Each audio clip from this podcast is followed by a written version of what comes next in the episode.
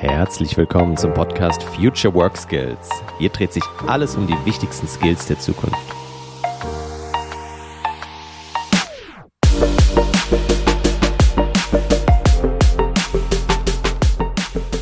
Hallo, ich bin Dennis Fischer und heute will ich mal ganz tief mit dir in einen meiner neuen Future Work Skills eintauchen, nämlich in das lebenslange Lernen. Dazu hätte ich mir keinen besseren Gast wünschen können als Benjamin Jaksch. Er ist Lernbegleiter und ja, fühlt sich selbst auf eine Art Quest, also auf einer Suche, auf einer Reise zum Thema lebenslanges Lernen und hat da schon sehr, sehr viel gemacht, ist auf LinkedIn wahnsinnig aktiv. Schaut dir da gerne mal Benjamin Jaksch genauer an und wir sprechen über zahlreiche Dinge, wie man eine Lernkultur im Unternehmen etablieren kann und vor allem habe ich mal drei Thesen mitgebracht, die ich mit ihm ein bisschen kritisch diskutieren möchte. Also, lass uns direkt reinstarten und ich wünsche dir ganz viel Spaß beim Hören. Hallo Benjamin, herzlich willkommen in meinem Podcast. Grüß dich, schön, dass ich da sein darf. Ja, lass uns doch mal direkt so ein bisschen mit deiner Biografie reinstarten. Ich habe ja gerade schon zwei, drei Sätze zu dir gesagt, aber erzähl doch noch mal, wie kommst du zu diesem Thema lebenslanges Lernen? Wie kommst du dazu und was fasziniert dich so daran? Boah, also ich versuche es immer so über zwei verschiedene Arten und Weisen zu beschreiben, damit es auch nicht zu lange dauert. Das eine ist, dass ich mit zwölf Jahren angefangen habe, Nachhilfe zu geben. Und der Grund damals war eigentlich, dass ich habe Dinge in der Schule sehr schnell verstanden. Ich habe aber nicht mhm. geglaubt und bin auch heute nicht der Meinung, dass ich irgendwie schlauer bin als irgendwer oder sonst irgendwas intelligenter, sondern ich glaube, ich hatte damals schon die Fähigkeit, mir selbst und irgendwelchen Informationen und anderen Menschen gute Fragen zu stellen. Und dann habe ich angefangen, das einfach anderen zu erklären, weil ich der Meinung war, das muss, muss doch irgendwie gehen. Und äh, mhm. das mache ich immer noch. Also ich gebe immer noch hin und wieder Mathematik, Abiturvorbereitung zum Beispiel und gebe immer noch Ach, cool. Hilfe, was mir auch dann so ein bisschen den, den Kontakt zur jungen Generation ermöglicht. Und die andere Sache, die mich wirklich am Thema Lernen reizt, fasziniert und wirklich verblüfft, ist, dass es ja da quasi keinen Determinismus gibt zwischen einem Ereignis und einem Erlebnis und dem, was gelernt wird. Mhm. Und ähm, mir ist da jetzt seit ein paar Wochen verwende ich ein Beispiel, das ich schon lange im Kopf hatte, aber mir da noch nie so eingefallen ist. Und zwar war ich vor einem Jahr in Hamburg mhm. und bin da beinahe von einem Fahrradfahrer umgefahren worden. Und okay. also das klingt jetzt, klingt jetzt schlimmer, als es ist. Es war halt so eine kurze Situation, wo ich dachte, hoppla. Und dieses Erlebnis hätte ich, also da hätte ich so viele Dinge draus lernen können. Zum Beispiel, mhm. Hamburg ist eine gefährliche Stadt oder Fahrradfahrer sind doof oder Fahrradfahren ist gefährlich, zu Fuß gehen ist gefährlich. Ich hätte auch lernen können, und das habe ich auch gelernt, weil ich an Boden geguckt habe, Moment mal, in Hamburg gibt es Fahrradwege, die dadurch gekennzeichnet sind, dass sie Backsteine am Boden haben. Mhm. Also, und du bist auch in München. In München gibt es solche Fahrradwege nicht und in Hamburg gibt es das ganz viel. Und ja. dann habe ich halt am Boden geguckt und habe gesehen, ach krass, das ist ein Fahrradweg und das hätte ich ansonsten nicht als Fahrradweg erkannt. Und das ist das, was ich gelernt habe und dann bin ich halt nicht mehr mit äh, Fahrradfahrern in die Quere gekommen. Und das fasziniert ja, ja. mich dran, weil also ich hätte auch 117 andere Dinge aus dieser Begegnung lernen können. Ich hätte auch sagen können, Hamburg ist doof. Hm. Und da fahre ich nicht mehr hin. Und das finde ich grandios, weil wir uns gerade beim Thema Lernen immer sehr viel auf das Lehren konzentrieren, also was will ich rüberbringen. Ja. Aber das ist eigentlich gar nicht so entscheidend. Entscheidend ist, was geht in dem Lerner vor und wie sieht dessen Erlebnis aus. Ja. Und das fasziniert mich. Ja, super, super wichtiger Punkt.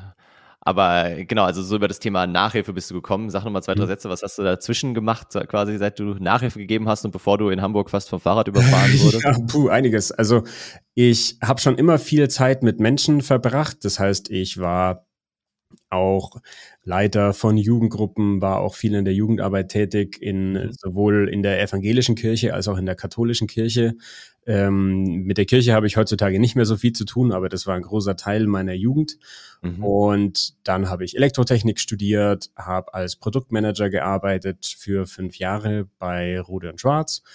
Da war ich dann global verantwortlich für eine Produktlinie und habe nach fünf Jahren aber beschlossen, dass eigentlich der Teil, der mir am meisten Spaß macht, ist es ja nach wie vor Menschen etwas zu vermitteln und Menschen mhm. beim Lernen zu begleiten. Und dann bin ich gewechselt zu Freeletics hm, okay, die, ähm, ja. das digitale Fitness-Startup.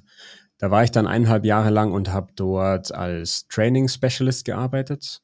Und was heißt das? Da habe ich mich darum gekümmert, dass, also wie werden quasi Übungen kombiniert, so dass sie sinnvoll sind einerseits und andererseits auch, wie bringen wir den, den Trainierenden bestimmte Übungen bei.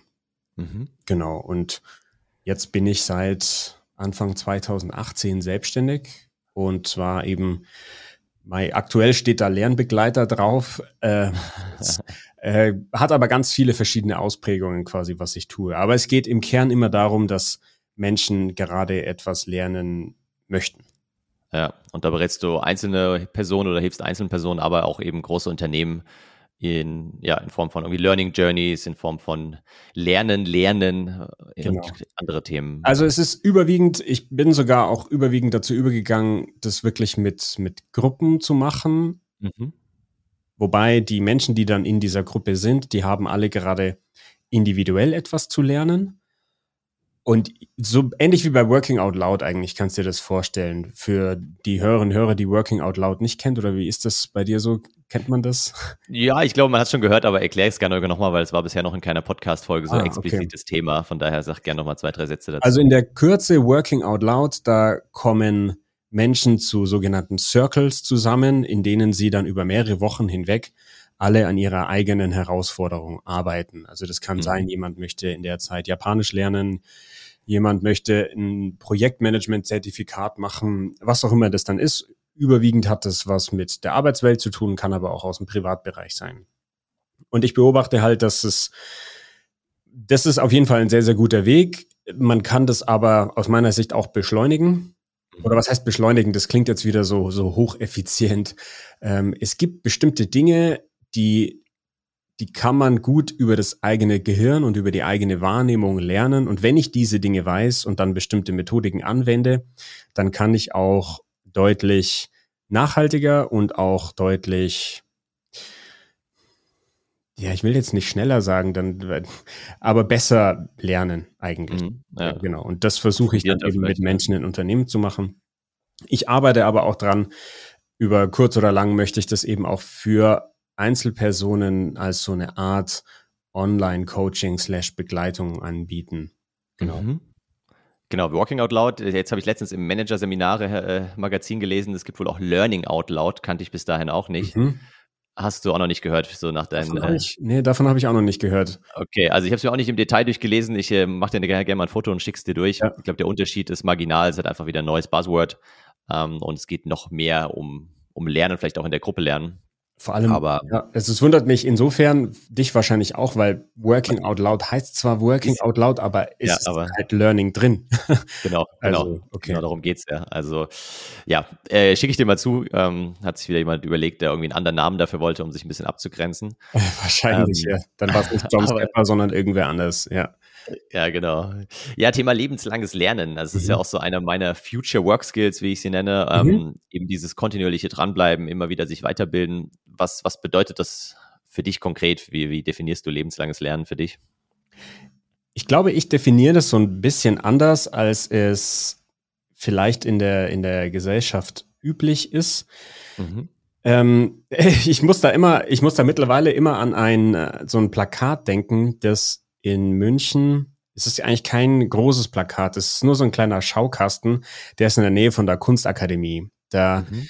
da ist, ich weiß nicht, das ist ein Gebäude von der Uni und da ist auch so ein, ja, so wie so ein kleines schwarzes Brett sozusagen und da hängt auch dran äh, lebenslanges Lernen, so Studium für Senioren. Also mhm. da geht es eigentlich um Studium für Senioren, damit sie halt lebenslang lernen. Das bringt mich immer so ein bisschen ins Schmunzeln. Da habe ich auch schon mit meiner Frau drüber diskutiert, weil ich meinte, also das ist es, genau das ist es halt für mich nicht. Das heißt für mich mhm. nicht, dass man sozusagen ein Leben lang dann sich noch in der Uni einschreibt, sondern dass wenn ich irgendwo Verbesserungsbedarf entdecke, wenn ich irgendwo etwas feststelle, da funktioniert irgendwas nicht gut, ähm, wenn ich etwas ändern möchte, dann tue ich's. Und mhm. lebenslanges Lernen bedeutet für mich, immer neugierig zu bleiben, dann da auch einen Weg zu finden, das tatsächlich zu tun. Und das hat für mich noch nicht mal irgendwas mit Zertifikaten oder der Aufnahme von Informationen zu tun. Das kommt erst später, sondern eher die Bereitschaft, mir selbst und der Welt gegenüber neugierig zu bleiben, sodass ja. ich mich nicht aus den falschen Gründen sozusagen in ein Muster drängen lasse und dann in diesem Muster verhaftet bleibe. Das mhm. ist irgendwo für mich. Ja. ja, das ist eine schöne Beschreibung und das ist, also ist auch so meine Meinung, dass es eben weggeht von diesem rein formellen Lernen. Ich lerne jetzt ja. in der Schule, ich lerne jetzt in der Uni, äh, ich hole mir jetzt irgendein Zertifikat und mehr hin, ja, zum Thema so on-the-job lernen und on-the-job mhm. heißt es nicht nur in meinem beruflichen Job, sondern mhm. wenn ich halt irgendwie ja gerade in Hamburg unterwegs bin, wenn ich jetzt gerade äh, irgendeine Herausforderung habe, ich will einen Podcast starten und dann muss ich mir halt entweder selbst beibringen, wie mache ich das oder ich hole mir irgendeinen Coach, eine Coachin oder ich äh, schaue mir ein paar Videos an. Also genau das alles ist ja auch Lernen ähm, mhm. du beschreibst es ja auch ganz schön so in, in deinen Videos auf deiner Website sozusagen. Lernen heißt immer, also korrigiere mich gerne, aber Lernen heißt für dich ja, wenn, wenn der Zustand quasi hinterher ein anderer ist als vorher, ganz plump mhm. gesagt, wenn ich mich weiterentwickelt habe und irgendwas ja. Neues weiß, was ich vorher nicht wusste, dann habe ich schon wieder was gelernt. Ja, ja das ist auch ein, ein Bild, das, das möchte ich auch gar nicht für mich beanspruchen, sondern das hat auch Alfred Adler schon geprägt, also der Gründer der Individualpsychologie mhm. hat es bereits Anfang des 20. Jahrhunderts das individuelle Bewegungsgesetz genannt. Okay. Ähm, also, beziehungsweise es ist zwei Dinge. Das eine, was du ansprichst, das ist tatsächlich die psychologische Definition von Lernen. Also, es findet eine beobachtbare Verhaltensänderung statt.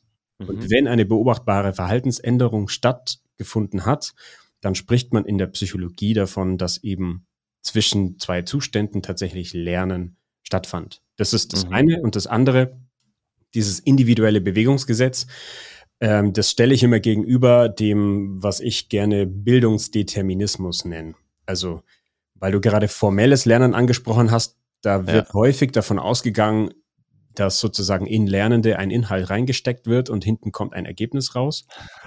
und auch, auch wenn das uns heute quasi zum, zum Lachen bringt und zum Schmunzeln bringt, ist es dennoch die Grundannahme, 90 Prozent aller Dinge, die sozusagen im Lernen gemacht werden. Mhm. Und interessanterweise, also ich meine, was macht denn die Pädagogik? Die Pädagogik beschäftigt sich damit, wie, wie können wir das erzielen? Also wie mache ich aus meinem Kind jemand, der vielleicht heute nicht ist? Dann mhm. gibt es noch die Didaktik, die sich damit beschäftigt, wie mache ich das, dass es dem halt auch noch Spaß macht. Mhm. Und das Kind oder der Lernende oder die Lernende dann hinterher sagt, oh, das war jetzt aber toll und jetzt gehorche ich dir und alle sind glücklich. Also überwiegend die auf der Seite, die lehren.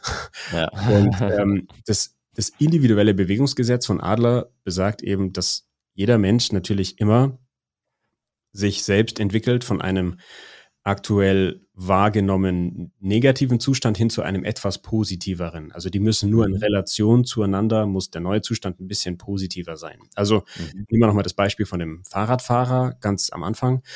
Wenn es für mich sich dann besser und positiver anfühlt, einfach Fahrradfahrer zu verteufeln, dann würde ich das lernen. Ne? Und dann ja. würde ich beim nächsten Mal, würde ich wieder sagen, ach guck, bin ich bestätigt, der hat mich jetzt auch fast umgefahren.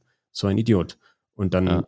Laufe ich gehe ich quasi wieder unwissend auf dem Fahrradweg und dann passiert es wieder und wieder und ich sage jedes Mal, in Hamburg sind die Fahrradfahrer einfach Kamikaze, die Idioten. Und äh, das fühlt sich aber dann für mich vielleicht positiver an, als mich einfach damit abzufinden. Moment mal, die Fahrradwege sehen hier einfach anders aus. Genau. Ja, ja sehr schön. Ich habe ja auch äh, vorher schon gesagt, genau, ich habe so drei Thesen mitgebracht, mhm. die ich ganz gerne mit dir diskutieren würde, vielleicht auch etwas kontrovers diskutieren würde. Und lass uns einfach mal in, in die erste These reingehen. Ich habe mhm. sie mir so formuliert, ich bin der Meinung, wir sollten in Zukunft mit 15 Jahren, vielleicht auch mit 16 Jahren auf jeden Fall deutlich früher schon ins Berufsleben starten, mhm. als es heute ist. Also eher wieder so vielleicht wie vor 100 Jahren das der Fall war und dann lieber on the job lernen, als uns vorher jahrelang mit irgendwelchen Dingen zu beschäftigen, die wir später nicht mehr brauchen und damit unsere Zeit zu verschwenden. Mhm. Was ist da deine Meinung dazu? Ich habe da erstmal eine Frage an dich. Mhm. Äh, was, was wäre aus deiner Sicht das Beste daran, wenn wir das so machen? Was ist das der Beste Knaller? dass wir uns früher anfangen, mit den Dingen zu beschäftigen, die uns wirklich Spaß machen, dass wir uns früher auf unsere wirklichen Stärken fokussieren können und nicht wie ich damals irgendwie im Chemieunterricht sitzen und denken, ey, das interessiert mich nicht, das brauche ich nie wieder oder mhm. im Kunstunterricht sitzen und denken, ja, ist ganz interessant, aber äh, dann gehe ich lieber in ein Museum und, und schaue mir die Sachen wirklich in der Praxis an, als irgendwelche Jahreszahlen auswendig zu lernen, die mhm. ich in einem halben Jahr wieder vergessen habe.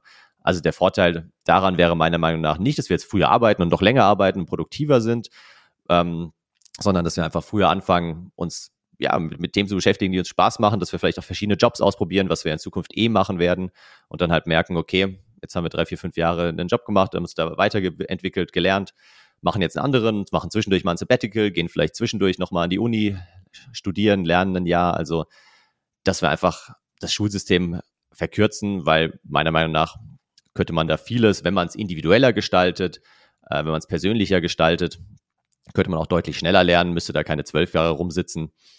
Und einfach so meine Erfahrung, gerade was auch Fremdsprachen angeht, also ich war im, im Schüleraustausch in der 11. Klasse in Frankreich, hatte dann schon irgendwie fünf Jahre, glaube ich, Französischunterricht. Ich kam da an, ich wusste, was Teilchenbeschleuniger auf Französisch heißt. Aber ich hatte keine Ahnung, was Messer und Gabel ist. Ja. Ich saß da am mhm. Tisch und dachte, ey, bist du bescheuert? Du weißt nicht, was Messer und Gabel auf Französisch heißt, aber irgendwie äh, ist es an mir vorübergegangen im Unterricht. Und dann habe ich in diesen sechs Wochen im, im Schüleraustausch damals mehr gelernt als in den fünf Jahren vorher. Habe ich überhaupt mal getraut zu sprechen. Also und sowas würden wir dann auch entsprechend on the job oder zumindest irgendwo im, im wirklichen Leben lernen und nicht in der Schule. Mhm. Ja, ich bin deswegen so nachdenklich auch, weil ich, ich fand den Nachsatz jetzt am Ende noch gut, sozusagen, also im wirklichen Leben. Weil ich bin deswegen so ein bisschen nachdenklich, weil ich natürlich auch so einen bestimmten Blick auf die Arbeitswelt habe, gemessen mhm. an den Eindrücken, die ich dort gewinnen konnte. Und ich kann mir da, also erstmal stimme ich dir zu, ja, 100 Prozent. Junge Menschen sollten früher in ihrem Leben Teil des gesellschaftlichen Lebens sein und sich auch als vollwertiger Teil des gesellschaftlichen Lebens begreifen dürfen und eben nicht in einer Institution geparkt werden, mhm. die offensichtlich getrennt von dem ist, was ansonsten so stattfindet. Da stimme ich dir 100% zu. Ich frage mich nur, ist sozusagen die Arbeitswelt dann dieses echte Leben?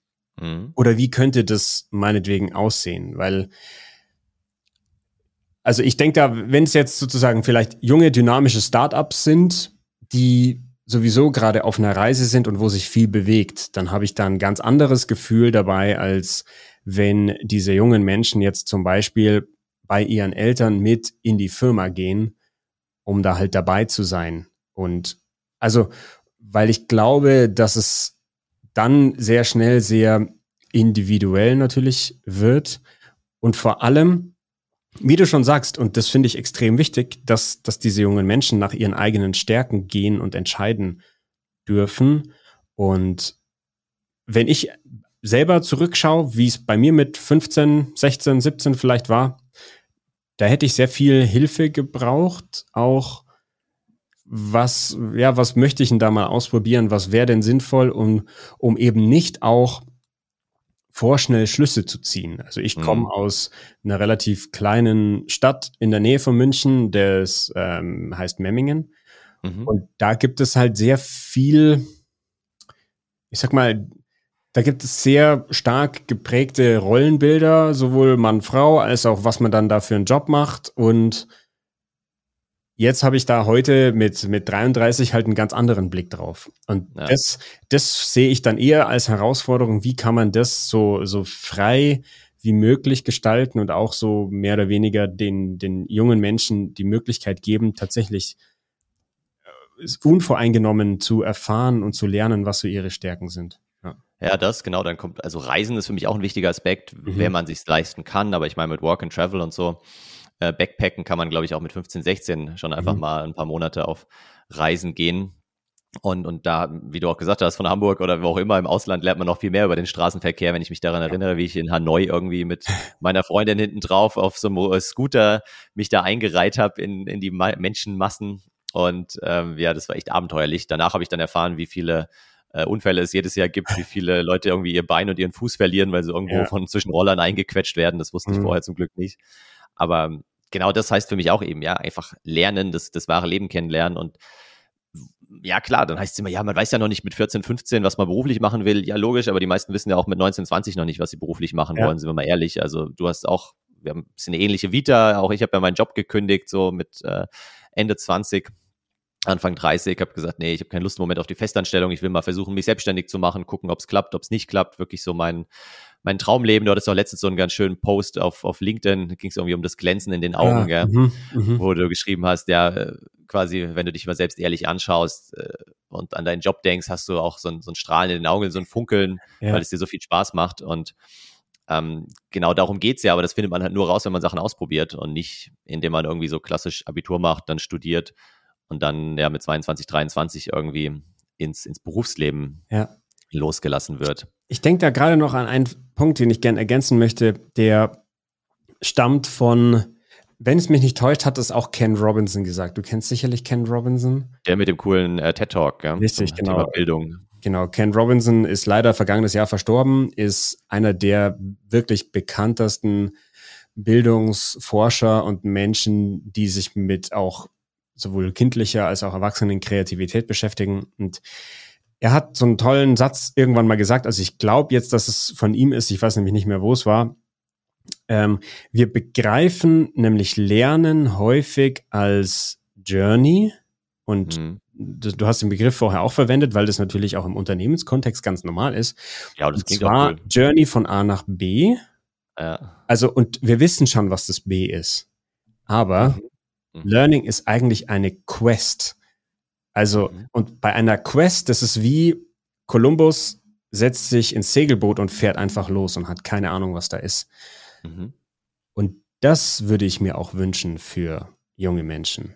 Dass, dass es einfach einen Rahmen gibt, wo es nicht immer eine Journey sein muss. Ne? Und das ist jetzt B und bei B bist du sozusagen Kauffrau für Bürokommunikation, ja. sondern das ist deine Quest. Hier ist dein Boot, hier ist dein Paddel, der Wind weht in die Richtung und der Rest wird sozusagen unterwegs gelernt. Und währenddessen lernst du dich selbst und die Menschen, die mit dir auf dieser Quest sind, ganz anders kennen und du kannst hinterher, also all die Dinge, über die wir auch heute sprechen, wie zum Beispiel emotionale Intelligenz, sowas lernt ja. man auf so einer Quest. Auf einer ja. Journey vielleicht eher nicht, weil da müsste ich immer sagen, oh, aber bei B muss jetzt ja auch noch stehen, dass dieser Mensch noch Empathie gelernt hat. Nee, lass uns doch mal so eine Quest machen. Ja. Und Quest würdest du mit Suche übersetzen oder wie? Ich habe es jetzt absichtlich auf Englisch gelassen. Das habe ich mir gedacht. Genau, ja. weil ich finde, es gibt da für mich keinen, keine eins zu eins Übersetzung auf Deutsch. Wenn man es mhm. natürlich jetzt nachliest oder Englisch, äh, Englisch kann, dann weiß man, okay, Quest ist so eine Art Suche. Aber ich äh, verwende da gerne einfach, äh, nimm mal so ein Seefahrerbeispiel oder das kann auch, ähm, ich meine, es gibt heutzutage kaum noch Quests, weil wir fast immer wissen, wo wir ankommen. Ne? Also egal, wenn es ums Reisen geht, natürlich steige ich in einen Flieger ein, um dann in Hanoi rauszukommen und nicht, ich steige jetzt in den Flieger ein und dann mache ich die Augen wieder auf und plötzlich bin ich irgendwo, wo ich nicht weiß, wo wir sind. Aber deswegen, ja, es ist so eine Art Suche und letztlich, letztlich bin ich auch selber, deswegen habe ich auch vorher das gesagt, mit das, was ich aktuell tue, lässt sich am besten als Lernbegleiter bezeichnen. Aber ich bin selber auch auf so einer Quest und ich lerne da so extrem viel. Ja. Äh, und das würde ich mir wünschen, dass, dass das mehr Menschen auch sich trauen, einfach das zu tun. Ja, ja, ist ein ja, cooler, cooler Punkt. Ich habe letztens auch in, in der Keynote also dieses Bild verwendet. Das kam mir irgendwie spontan in den Kopf von einem Humble Explorer. Das gefällt ah. mir irgendwie ganz gut. Also ja. einerseits so wirklich dieses Humble, so ein bisschen ja demütig und, und sagen, hey, okay, ich, ich habe zwar schon einiges gelernt, lernen dürfen in der Vergangenheit, aber mhm. auch ich habe so viele weiße Flecken auf der Landkarte und, und werde die auch immer äh, haben in irgendwelchen Bereichen. Ähm, und gleichzeitig bin ich aber eben so dieser Explorer, so neugierig, ja, im Moment bei mir so dieses ganze Thema Future Work Skills, bei dir das mhm. Thema Lernen, lebenslanges Lernen, Lernen, Lernen, alles, was sich darum dreht. Und bin da einfach so auf der, auf der Entdeckungsreise auch und, mhm. und treffe spannende Menschen, lerne spannende Dinge, probiere Sachen aus. Manches klappt, mal vieles klappt nicht und so weiter. Ja, das passt ja sehr gut. Also, weil ich glaube, nur wenn man ein Humble Explorer oder die Haltung annimmt, kann man ja. auch gut auf einer Quest unterwegs sein. Ansonsten macht es keinen Spaß. Genau. Sehr schön. Ja, dann gehen wir mal weiter. Äh, mhm. Wir haben mhm. gerade schon über Unternehmen gesprochen und meine zweite These ist eben, weil ich immer wieder diesen Begriff Fehlerkultur Kultur höre. Ich bin ja auch so mhm. viel im Bereich agile Methoden unterwegs und dann gibt es immer, ja, Dennis, wir haben es verstanden, wir brauchen jetzt Fail Forward und Fail Fasten und Fail Often und so weiter. Und dann sage ich immer, ja, aber wir brauchen keine Fehlerkultur im Unternehmen. Der Begriff gefällt mir nicht, sondern was mir besser gefällt, ist eine Lernkultur, weil es geht mhm. ja jetzt nicht darum, noch mehr Fehler zu machen. Schauen wir uns irgendwie Angela Merkel an, hier 2021, äh, kurz vor Ostern, als sie sich hingestellt hat, hat gesagt, ja, ich gebe es zu, ich habe einen Fehler gemacht, wo ich mir dachte, ja, das ist ja cool, aber was hast du daraus gelernt? Was haben wir denn mhm. daraus gelernt? Was haben wir überhaupt aus der ganzen Corona-Situation gelernt? Ähm, und darum geht's ja, dass man irgendwie diese Learnings irgendwie festhält, miteinander teilt. Da hast du hoffentlich noch ein paar Tipps und Tricks, vielleicht auch mhm. Ideen, wie man das im Unternehmen gut machen kann, weil das ist das, worauf wir irgendwie den Fokus legen sollten und nicht darauf, hey, wir müssen jetzt mehr Fehler machen. Nee, wir machen eh schon genug Fehler, wir müssen die nur mal transparent machen, wir müssen die offen ansprechen und gucken, wie wir daraus lernen können. Mhm. Was ist da so deine Meinung, deine Erfahrung auch vielleicht aus Unternehmen? Also es gibt dazu einen fantastischen Fragebogen, auch falls du den nicht kennst, der stammt von ich glaube, dass es zwei Herren sind, und zwar Marsig and Watkins. Der Fragebogen, der heißt DLOQ, Dimensions of the Learning Organization Questionnaire. Mhm. Also, das ist ein Fragebogen, der sieben Dimensionen einer lernenden Organisation abdeckt. Der wurde ah, cool. an einer britischen Universität, ich habe es jetzt gerade nicht im Kopf, an welcher, entworfen, validiert, dann wurde der auch auf Deutsch übersetzt, und zwar an der Uni Braunschweig von einem Herrn, der heißt Timo Kortsch und mhm. zusammen mit, oh, ich weiß jetzt ihren Namen nicht, also mit einer Kollegin. Und dieser Fragebogen deckt eben sieben Dimensionen einer Lernkultur ab. Und da ist natürlich auch, wie du schon gesagt hast, das Thema Fehler machen ist damit drin, aber das ist nicht so explizit in den Vordergrund gestellt, dass wir das jetzt sozusagen nach vorne stellen müssen. Aber da stehen zum Beispiel so Sachen drin wie lernförderliche Führung. Was ist es? Welche Aufgaben übernimmt dann die Führung? Welche Rolle wird ihr zuteil? Was muss die Führung zum Beispiel tun? Oder es geht um Fragen, wie teilen wir Informationen innerhalb mhm. der Organisation? Also auch das, was wir vielleicht manchmal als Wissensmanagement bezeichnen. Oder auch eben, wie gehen wir mit Fehlern um? Das ist auf jeden Fall Teil des Fragebogens. Und ich habe da auch zusammen mit einem Unternehmen so ein kleines Tool entwickelt, ähm, das da geht es letztlich dann darum, wie kann man bewusst die eigene Lernkultur entwickeln. Das ist jetzt kein, kein super ähm, umfangreiches Tool. Das kann man auch sehr schnell beschreiben, sozusagen, was da passiert wird, weil was muss man letztlich bei Kulturentwicklungsprozessen tun, wenn man es wirklich in der Kürze darstellt? Wir gucken uns gemeinsam an, welches Verhalten haben wir heute in einer Gruppe in der Organisation, das nicht zu dem passt, wie wir es uns wünschen und wirklich verhalten. Also der Klaus, der geht morgens in die Kaffeeküche und lässt da immer seine Tasse stehen. Ist es, mhm. ist es Teil sozusagen des Verhaltens, das wir uns wünschen, ja oder nein? Wenn nein, warum nicht? Wenn ja, warum? Welches Verhalten wünschen wir uns? denn vom Klaus sozusagen. Und natürlich geht es jetzt nicht nur auf Einzelpersonen, sondern dann ja, auch, genau.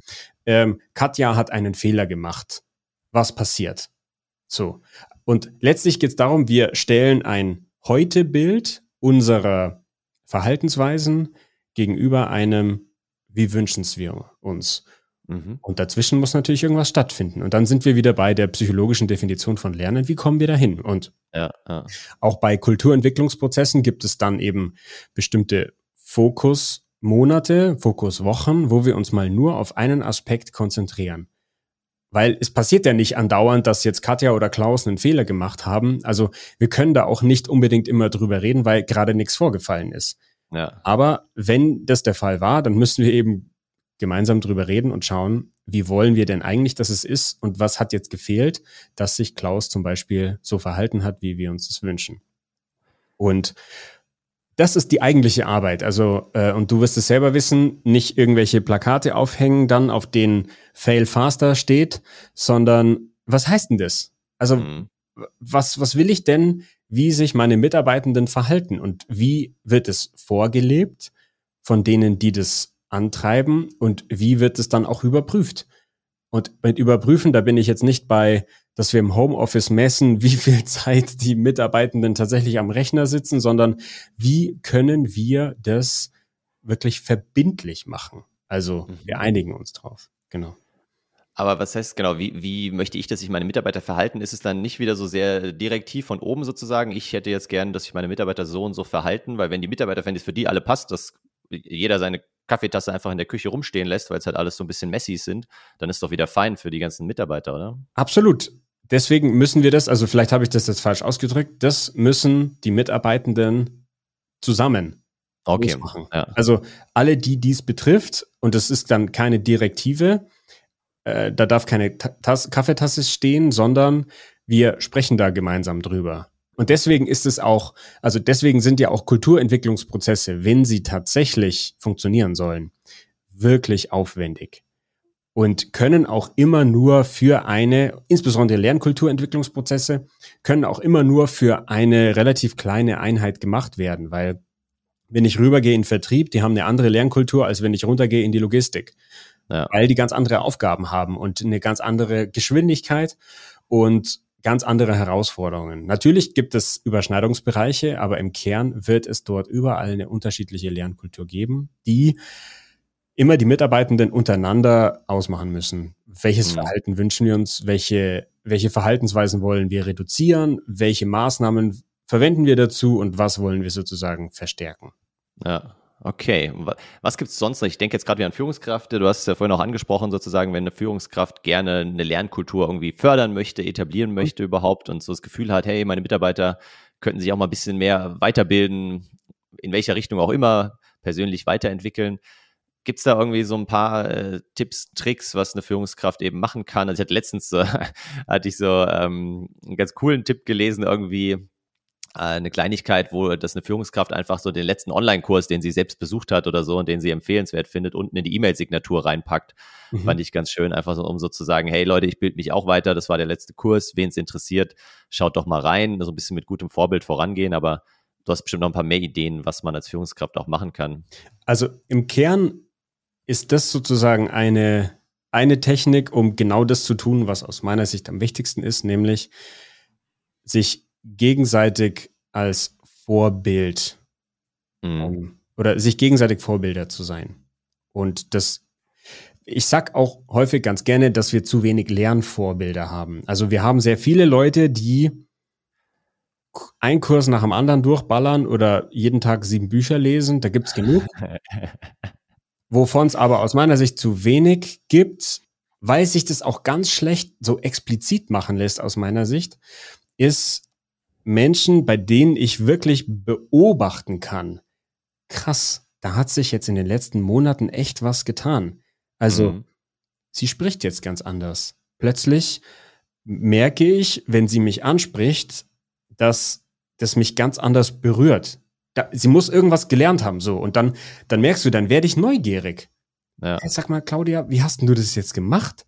Ich, äh, ich bin ehrlich, deine Meetings waren in den letzten Jahren, da habe ich dir echt nicht gern zugehört, weil ich hatte immer das Gefühl, du verhaspelst dich total und jetzt mhm. machst du hier eine Präsentation, da kriege ich Gänsehaut. Was ist denn los? Wie hast du das gemacht?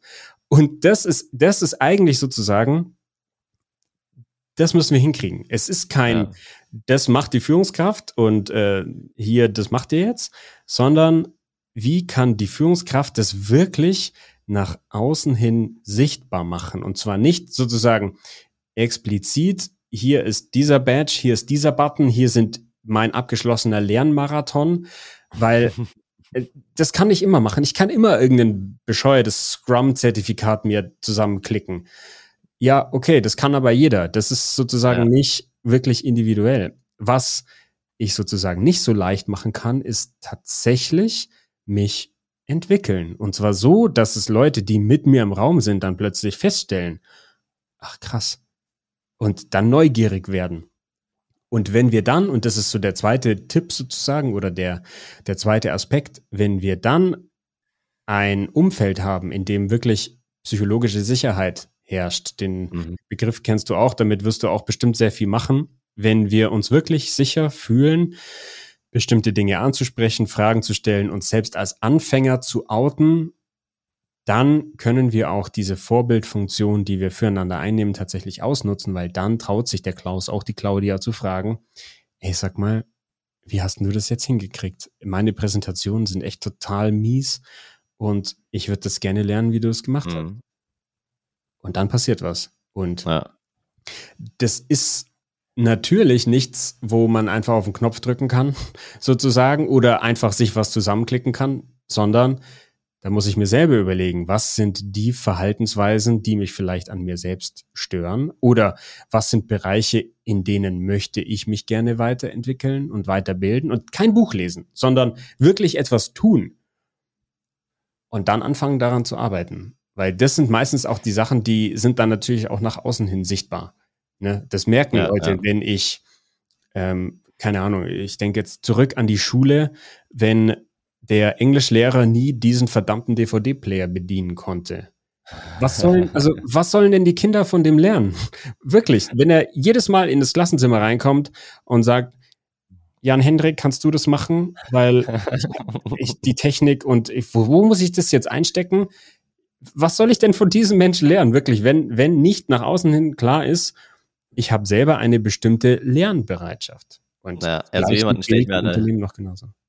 Ja, genau, so jemanden stelle ich mir an der digitalen Tafel vor, die ja jetzt auch immer mehr Einzug halten. Ja. Oder äh, die Schüler, schreibst du vielleicht ja an der Tafel, ich komme ja. damit einfach nicht klar. Ja, genau. Das, also die Technik, ihr wisst ja, also ich bin ja und also, nee, und die Zeit habe, also wirklich, jetzt hier ja. mal bitte ähm, mir die Vokabeln vorlesen. Ja. Nee, aber also eine Lanze muss ich noch brechen tatsächlich. Du hast jetzt mehrfach das äh, Bücherlesen angesprochen.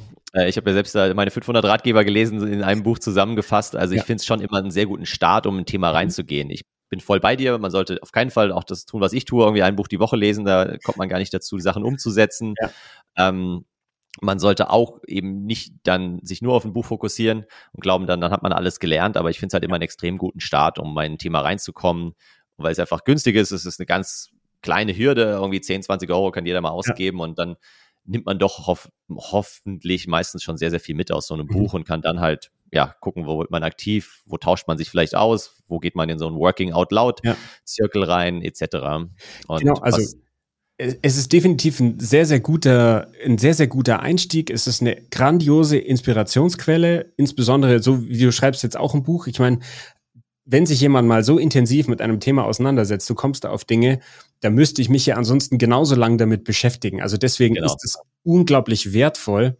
Es ist nur dann, und das hast du jetzt auch schon äh, quasi angesprochen, ist es nur dann wichtig, wie wird erkennbar, dass ich das, was ich da gelesen habe, in irgendeiner Form entweder anwende, zitiere, mir klar ist, dass es so sozusagen ist und danach handle.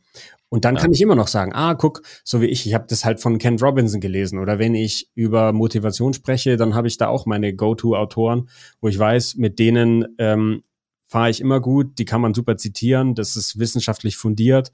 Wenn es um Erziehung geht, weiß ich, wen ich da sozusagen aus der Hosentasche ziehe und so weiter. Und da komme ich natürlich nicht drum rum, aber es ist die Frage, wie wird das sozusagen in meinem tatsächlichen Handeln dann sichtbar? War und genau. irgendwie bemerkbar. Ja. In, in, die Praxis umgesetzt, ja, ja. Ja, und ein Punkt vielleicht noch ähm, mit den Führungskräften. Also ich glaube, was man als Führungskraft halt extrem tun kann, was ein wichtiger Punkt ist, dann die Mitarbeiter zu loben. Also sofort darauf Acht, zu achten, erkennen, oh krass, da hat sich jemand verbessert, da hat irgendwie jemand ein Buch gelesen, da hat jemand jetzt eine Rhetorikschulung besucht, was auch immer. Und schreibt die E-Mail ein bisschen besser als vorher und dann die Mitarbeiter positiv zu loben, zu bestätigen darin, äh, sofort Feedback zu geben und nicht irgendwie zu warten auf nächste, aufs nächste Review-Gespräch in einem halben Jahr und zu sagen, hey, ich habe damals beobachtet, nee, sondern sofort in dem Moment einfach nach dem Meeting zu sagen, hey, heute die Präsentation war echt top so. Ich glaube, das, das motiviert ja die Mitarbeiter auch wieder zu sagen, hey, ja, stimmt. Jetzt mach, da mache ich weiter, da bleibe ich jetzt dran. Das lasse ich jetzt mal mehr oder weniger unkommentiert. Ich äh, gebe dazu nur eine Buchempfehlung. Das heißt Punished by Rewards von mhm. Alfie Cohn. Mhm. Weil ich da gerade auch in einem Prozess drin bin, wo sich meine Meinung was das betrifft, sehr ändert. Und mhm. dass es eben deutlich sinnvollere Wege gibt, Mitarbeitende bei ihrer Unterstützung zu helfen, als sie instantan zu loben. Also deswegen, weil ich da selber noch äh, in einem großen Entwicklungsprozess ja. drin bin, sage ich da noch nicht viel mehr dazu. Aber wen das Thema interessiert, also auch gerade die Frage, das ist ja eine, eine Antwort auf die Frage, wie kann ich meine Mitarbeitenden am besten dann unterstützen, dass sie mit dem Lernen bei der Stange bleiben. Genau. Wer sich mit dieser Frage beschäftigt, sollte sich unbedingt Punished by Rewards oder auch Unconditional Parenting durchlesen. Das ist auch von ähm, Alfie Cohn, das genau diese Sache ähm, aufgreift und zwar radikal anders, als es eben, ich sag mal, populär in der Populärliteratur ja. oder teilweise auch pseudowissenschaftlich behandelt wird. Aber ja, sehr, sehr, sehr empfehlenswert das. Spannend, ja. Es ist halt, ist halt auch super geil, so aus meiner Warte zu sehen, wie viele Meinungen es zu einem Thema gibt und jeder ja. erzählt wieder quasi was anderes. Versucht halt auch immer so ein bisschen genau das Gegenteil von dem, was gerade populär ist, darzustellen. Also ich, ich schaue es mir gerne mal an, ähm, ja. Punished by Rewards. Bin, bin sehr skeptisch erstmal, was dabei, was dabei ist, so aus meiner eigenen Erfahrung, weil ich persönlich finde gerade diese, diese, ja, spontanen äh, das spontane Feedback ist deutlich besser als irgendwie Feedback einmal im Jahr dann in, in Form von irgendeinem Shit-Sandwich verpackt und erst was Positives, dann was Negatives, ja. dann wieder was Positives. Aber mal gucken, was sie für Argumente bringt, warum das ja. äh, oder was vor allem nicht die originären Argumente dagegen, sondern was halt noch besser ist am Ende. Die Frage ja. ist ja, was, was funktioniert noch besser? Also es spricht natürlich überhaupt gar nichts gegen diese Regelmäßigkeit, also wirklich im Kontakt mit den Mitarbeitenden zu sein. Ja. Aber die, die Grundfragestellung, die äh, sich Alfie Cohn stellt, ist, wie, also mache ich sozusagen meine Mitarbeitenden dann dadurch eigentlich auch so ein bisschen von meinem Lob abhängig? Besteht da auch eine mhm. Gefahr, dass sie es eigentlich nur tun, um mir zu gehorchen? Und da gibt es tatsächlich sehr viel Wissenschaft dazu, die sich dann damit beschäftigt. Hm, wie gerne machen Leute etwas, wenn es eine Belohnung gibt und mhm. wie wirkt sich die Belohnung auf die intrinsische Motivation aus. Und ja. das heißt es natürlich nicht, mach's, mach's so, äh, halt deine Klappe und am Ende des Jahres hau ich dir dann eine rein sozusagen. Ähm, ja. Und weil ich eben noch nicht so weit bin, was ja, die eigentlichen Vorschläge sind, sage ich jetzt mal noch nichts dazu, weil ich das gerade selber noch lerne, aber es ist ein spannendes Feld, das äh, Elficon aufspannt. Ja, cool. Also ich würde mich freuen, wenn du das irgendwo zusammenfasst, das Buch, dann muss ich es vielleicht nicht selbst lesen. Ja, mal ja. gucken, was ich so entdecke auf Social Media von dir. Ja. Ähm, sehr schön. Noch die dritte Hypothese und dann kommen wir zu ein paar Abschlussfragen oder was mhm. heißt Hypothese, aber ich habe mich jetzt auch im Rahmen meines Buches eben damit beschäftigt, dass es bei Medizinern ja gesetzlich geregelt ist, dass sie sich regelmäßig weiterbilden müssen. Das heißt, ähm, steht wirklich auch im Gesetz drin, dass sie sonst ihre Approbation entzogen bekommen. Gab mhm. auch schon einzelne Fälle, bei denen das der Fall war. Und ich frage mich, ey, warum gilt das nur für Mediziner? Warum machen wir das nicht auch in anderen Berufsgruppen? Mhm. Äh, und führen da eben ja, gesetzlich ist vielleicht ein bisschen übertrieben, aber führen eine entsprechende Regelung ein, dass sie sich regelmäßig weiterbilden müssen damit wir eben nicht mehr so dieses Berufsbild haben, ja, jetzt habe ich ja studiert und dann mache ich die nächsten 30 Jahre eben meinen Job und dann gehe ich in Rente. Mhm. Ich, also, schwierig. Einers, ist schwierig einerseits, weil wie sieht dann dieser Nachweis aus? Mhm.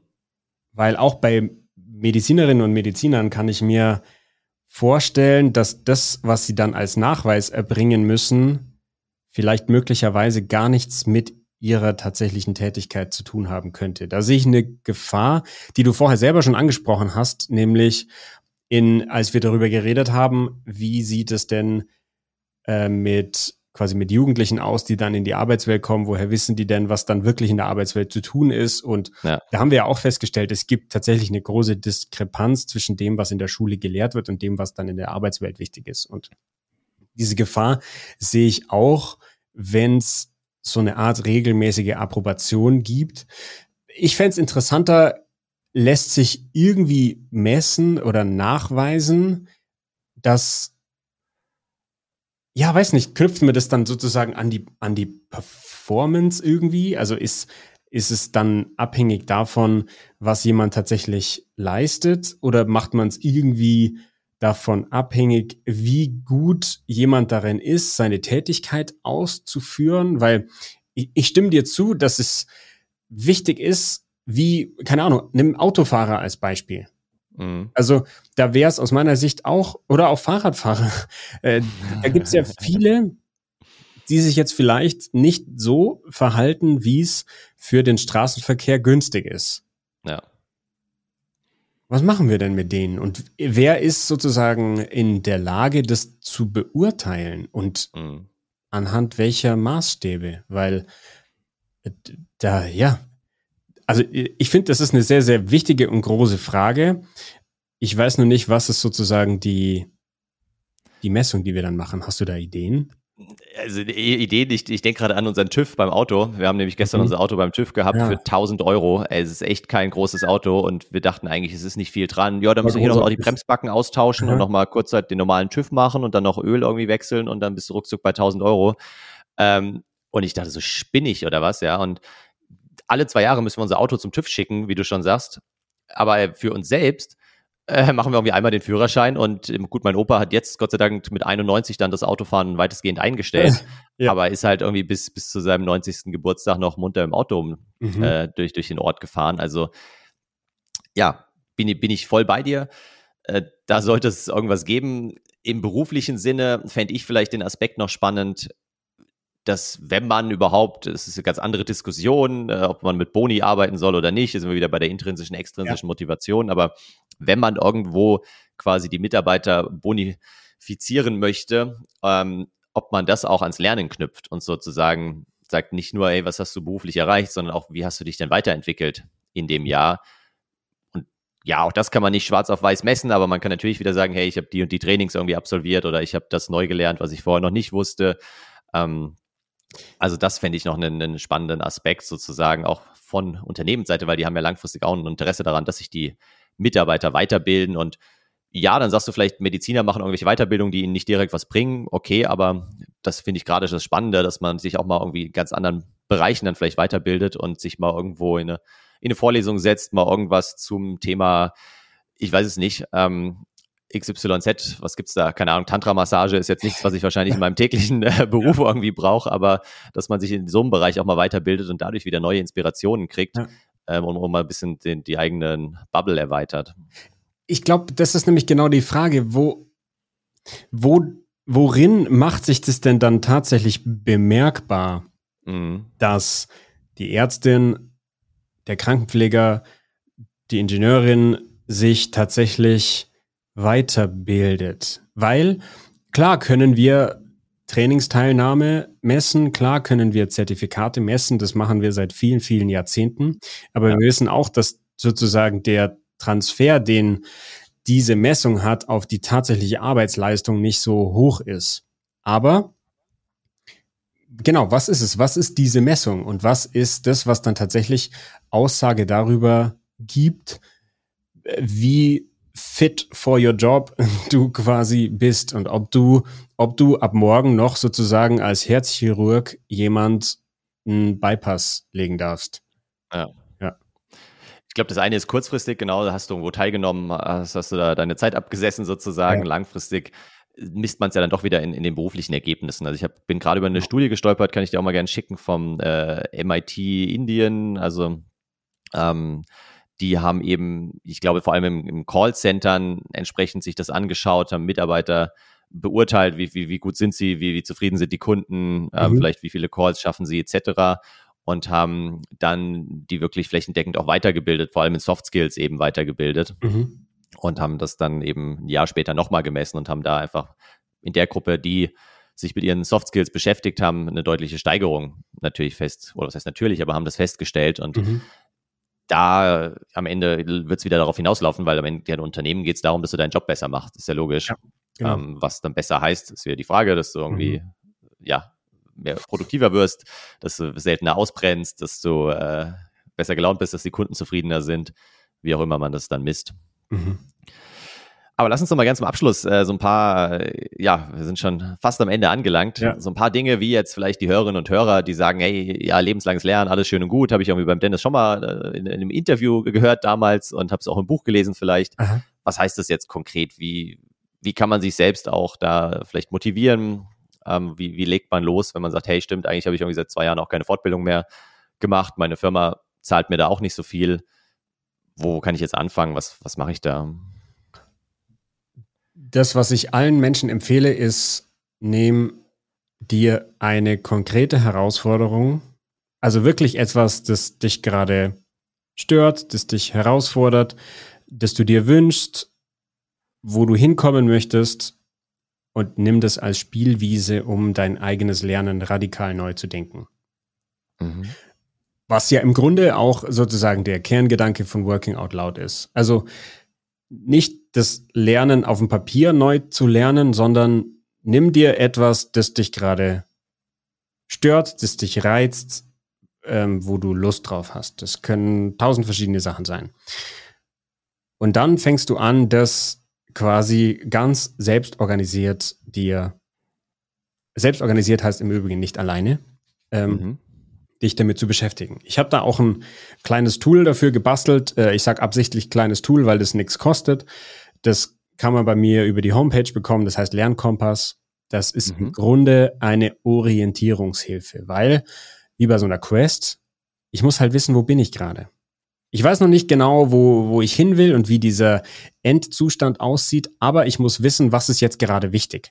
Also brauche ich denn überhaupt Informationen? Sollte ich vielleicht mal ein Buch lesen? Oder brauche ich vielleicht Menschen, mit denen ich über etwas sprechen kann? Oder brauche ich eine Möglichkeit, um über das, was ich jetzt gerade erlebt habe, zu reflektieren? Und das sind eigentlich die im Lernkompass, da gibt's wie in einem normalen Kompass auch vier Himmelsrichtungen, nur steht da nicht äh, Norden, Osten, Süden, Westen, sondern da steht ausprobieren, informieren, implementieren und reflektieren. Und das sind eben die vier Phasen, die es aus meiner Sicht beim Lernen gibt, die ich immer wieder durchlaufe, zyklisch. Und wenn ich einen Weg finde, mich so sozusagen in meinem Lernprozess zu organisieren und zu orientieren, dann habe ich eine gute Möglichkeit, mich da tatsächlich weiterzuentwickeln und zwar an einem konkreten Beispiel. Ja, ja, also sehe ich, sehe ich genauso und geht gerne auf äh, benjaminjaksch.de und äh, ladet euch mal den Lernkompass runter. Auf welchen Kanälen können denn die Hörerinnen und Hörer sonst noch mit dir am besten in Kontakt treten? Wo bist du am aktivsten? Aktuell eigentlich bei LinkedIn. Das ist so mein, mhm. mein äh, Go-To-Social-Network geworden, in dem ich mich sehr wohlfühle und wo ich auch sehr viele Beiträge selber produziere, Videos, Texte. Genau. Da findet man mich sehr schön. am besten. Cool, dann äh, danke dir, danke dir erstmal dafür für den für den Input, für die Denkanstöße, für die ganzen Buchtipps. Ich habe fleißig mitgeschrieben parallel. Ich pack's alles in die äh, Show Notes entsprechend und werde mal schauen, wann ich zum Lesen komme oder wann du die Bücher sonst zusammenfasst auf LinkedIn. Ja. Und genau, zum Abschluss würde ich, würde ich dir gerne das letzte Wort überlassen. Falls du noch irgendwas an die Hörerinnen und Hörer richten möchtest, dann wäre jetzt der richtige Zeitpunkt. Danke dir, dass du da warst. Ich sag auch vielen Dank, dass ich da sein durfte. Und ähm, ja, das Einzige, was ich gerne sage, findet, findet wieder einen Zugang zu eurer natürlichen Neugierde. Also wo auch immer ich neugierig bin, in welchem Bereich auch immer, da fange ich an. Wo ich sozusagen mich noch nicht so festgefahren fühle, sondern fang dort an, wo du wirklich eine Frage hast. Mhm. Da passiert Lernen. Super, danke dir. Danke dir.